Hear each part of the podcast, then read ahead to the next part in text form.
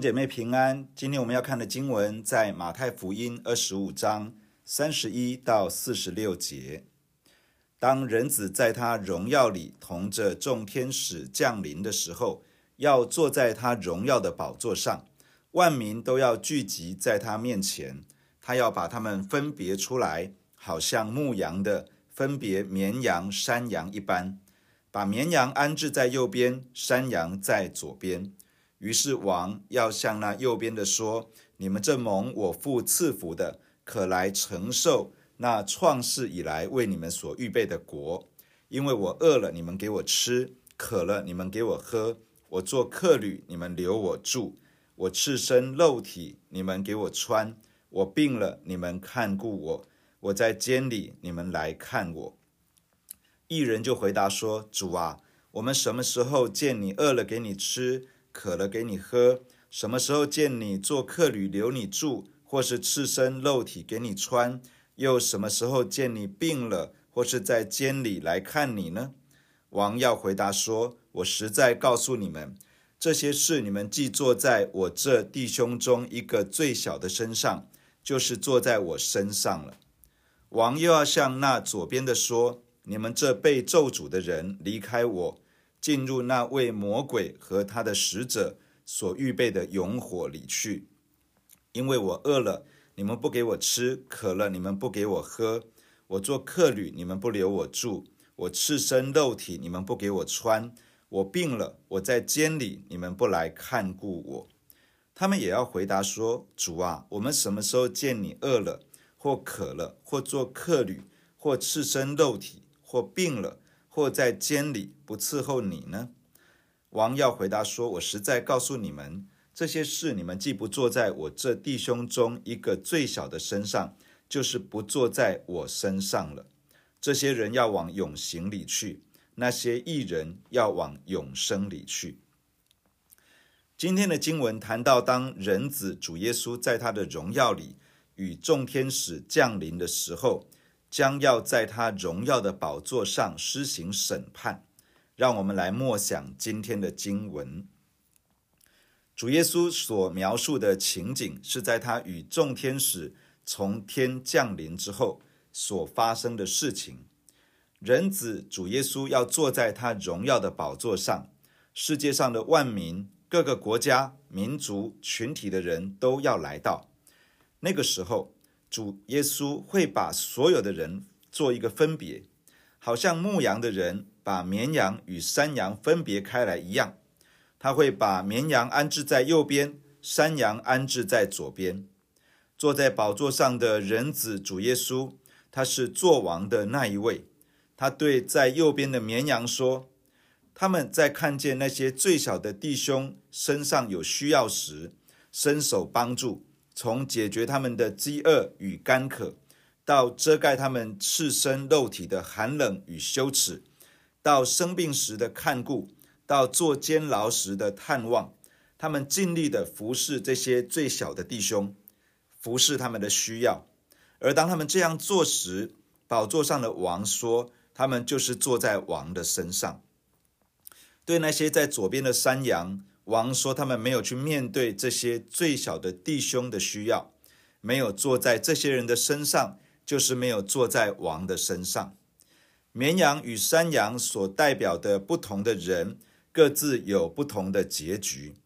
绵羊，那些看见最小弟兄的需要，去服侍、去帮助的人，王说他们是义人，是蒙天父赐福的人，可以来承受。”天父从创世以来所预备的国度，这个国度是天父所预备的，这个国度是为义人所预备的，是天父从创世以来就开始预备的，是直到主耶稣再来才预备完成的，是属天的国度，是永恒的国度。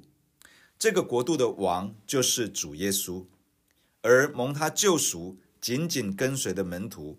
是其中的国民。至于那些山羊，那些看见最小的弟兄的需要，不去服侍、不去帮助的人，王说他们是被咒诅的人，要离开王的面，要去到为魔鬼和魔鬼的使者所预备的永火里去。这个永火又称为永刑，也就是永远的刑罚。这原不是为人所预备的，而是为魔鬼以及跟从魔鬼的邪灵污鬼所预备的。但是人若是一再的做出错误的选择，终有一天也要去到这个原本不是为他们预备的地方。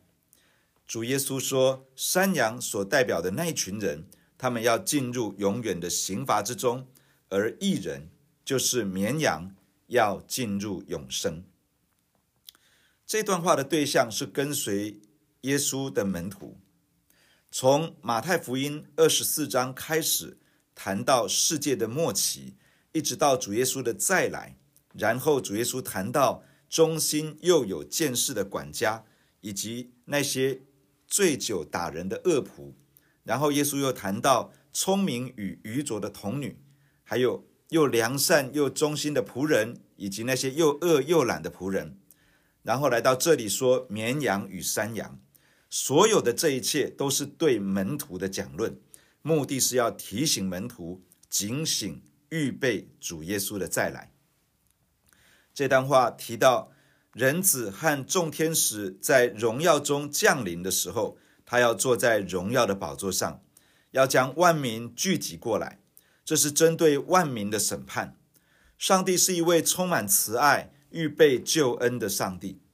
主耶稣是与世人认同的人子，是舍命成就救赎的好牧人。然而，他也是将来要坐在宝座上审判万民的天国君王。在他再来之前，人还有机会悔改归正。当他再来，我们要按着自己所行的，在他的面前交账，接受他的判断。主耶稣将万民聚在一起，然后按照所行的分成两边，如同分别绵羊与山羊一样。绵羊体型较为圆胖，毛长，而且是卷的。羊角呈现螺旋状，尾巴短，生性温驯，不挑食，听从牧人的命令，较能够群居。山羊活泼好动，聪明好奇，有时会想方设法穿越围栏，还能够轻易地爬上弯曲的树。山羊体型瘦狭，头型长，脖子短，羊角形状长而且直。下颚有胡须，身体较强壮，性情较烈，喜欢硬顶。绵羊与山羊有很多的差异，是明显可知的。但是在以色列地，平常牧人不会特别将绵羊与山羊区隔开来，彼此可以处在一起，一起吃草，一起活动，彼此也不太会吵架。什么时候会将绵羊、山羊分开来呢？就是当要把羊带回家清点的时候，当主耶稣再来之前，不论人的行为是善是恶，都共同生活在世上。但是当他再来聚集万民，要审判万民的时候，就会按着在世上所行所为，将人分开，就好像牧羊人把绵羊、山羊分开一样。那个时候。主耶稣就要做出一个不同的判决，针对不同的人。审判的依据在于一个人是不是去服侍这弟兄中最小的一个。有人认为主耶稣这里所说的这个“我这弟兄”指的是犹太人，有的人认为“我这弟兄”指的是基督徒，也有人认为就是泛指我们所能够接触到的人。其实研究我这弟兄是谁，可能不是最重要的问题。最重要的应该是，当一个卑微的、软弱的、困苦的、微不足道的、有需要的人出现在我们的面前，在我们的周围的时候，那我们的回应是什么？这些人的出现，如同主耶稣向我们发出一个呼唤，要我们去注意到我们里面的爱。跟随耶稣的门徒，在幕后的日子里，最大的考验之一。就是因为不法的事增多，人的爱心渐渐冷淡。原本在门徒里面那颗爱神爱人的心，很可能在许许多多末世的艰难中，在一次又一次的被冒犯、被打击当中，从炙热渐渐的消退。当失去起初的爱时，可能还保有信仰的外貌，但却失去了爱的热忱。特别是在面对有需要的人的时候，可能会渐渐的视而不见，不再愿意多付出爱。然而，使我们来到主的面前，仍旧能够站立的，就是这份持守到底的起初的爱。对你我而言，哪些人是微不足道的小弟兄呢？是那些不起眼的人吗？是那些无法回报给你的人吗？是幼童与年少的孩子吗？是生命中有许多破碎的人吗？是在生命的困局中自己走不出来的人吗？当神带着我们面对微不足道的弟兄姐妹时，能否为他们停下脚步？能否将时间、心力与资源投注在他们的身上？能否用你的生命去浇灌那些需要人协助，使他能够成长突破的生命呢？主耶稣称这样的人是义人，没有错，我们是因信称义。但是，一个因信称义的人，有新生命在他的里面，他是有能力去活出一个新的生命样式。特别是有能力去给予上帝的爱，跟随耶稣的门徒如何能够显出里面有义人的地位与生命呢？就是透过遵行上帝的话语，去活出一个爱神爱人的生命。这样，这个因信称义的门徒就成为一个名副其实的义人。主耶稣说，这样的人是蒙天父赐福的人，可以承受天父从创世以来。为我们所预备的属天的国度，我们无法服侍到社会上每一个有需要的人，但是我们至少可以好好的面对上帝已经带到我们面前的那些人。求主帮助我们，都成为这样蒙福的人，可以承受上帝永远的国度。弟兄姐妹，让我们一起来到神的面前来祷告。